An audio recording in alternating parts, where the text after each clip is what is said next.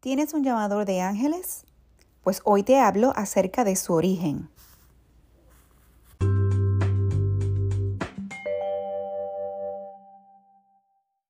Invoca a tu ángel de la guarda, que te iluminará y te conducirá.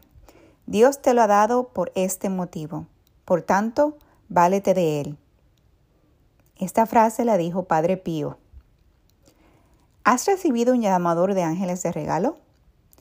O quizás tienes uno en tu casa. Seguramente te preguntarás cuál es el significado y origen de estos bellos aros esféricos. Pues bien, estos colgantes forman parte de una tradición que podemos encontrar en distintas civilizaciones a lo largo del mundo, desde México hasta Indonesia. Aunque el nombre llamador de ángeles se corresponde con la cultura maya.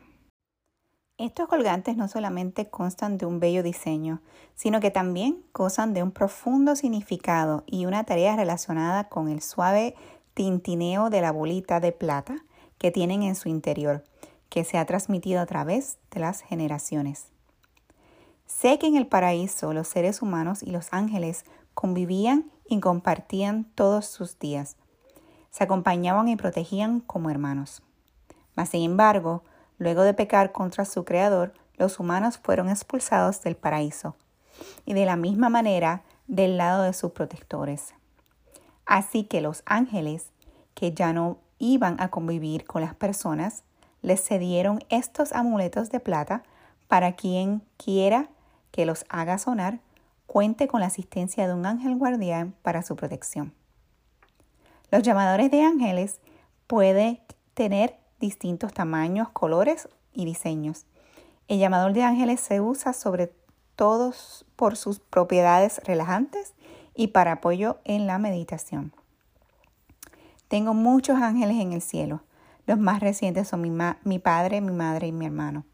Estoy segura con soñar que estas campanas y sonar estas campanas, ellos estarán presentes durante el resto de mi vida para cuidarme guiarme.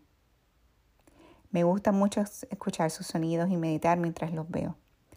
Así pienso que tengo una conexión especial con ellos. ¿Tienes un llamador de ángeles? Hazlo sonar. Y este fue el tópico de hoy de Entre Nosotras.